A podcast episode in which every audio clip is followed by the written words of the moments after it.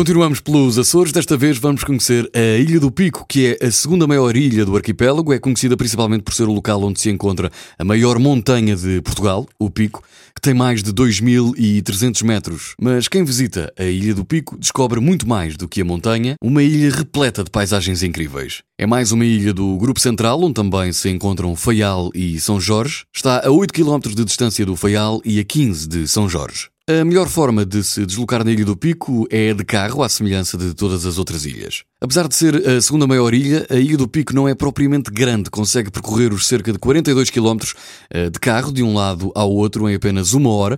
Eh, por isso, a importância da escolha da localização, eh, essencialmente com o gosto, tem a ver com o gosto e com as preferências. Tem três conselhos: Madalena, São Roque e as Lajes do Pico. Pode, por exemplo, ficar nas adegas do Pico, na zona da Prainha de Baixo. Para comer, aqui, eh, tanto os amantes de carne como de peixe, especialmente de marisco, eh, serão eh, muito bem servidos, digamos assim, e sairão satisfeitos. Entre os pratos típicos da ilha encontram-se a linguiça com inhame, a molha de carne, o caldo de peixe e o polvo guisado com vinho de cheiro. A acompanhar, um dos vinhos da ilha. Adega Açoriana na Prainha de Baixo, Magma em São Roque do Pico e Ancorador na Madalena são três restaurantes que experimentei e recomendo a 100%. Pode visitar a Gruta das Torres, subir à Montanha do Pico, conhecer o Museu do Vinho, explorar a Lagoa do Capitão e mergulhar nas piscinas naturais. Poça Branca, Baía de Canas, Piscina Natural de São Mateus ou a Laje das Rosas são algumas das sugestões. Se for visitar o Pico, não se esqueça que pode também visitar facilmente uma das ilhas mais próximas.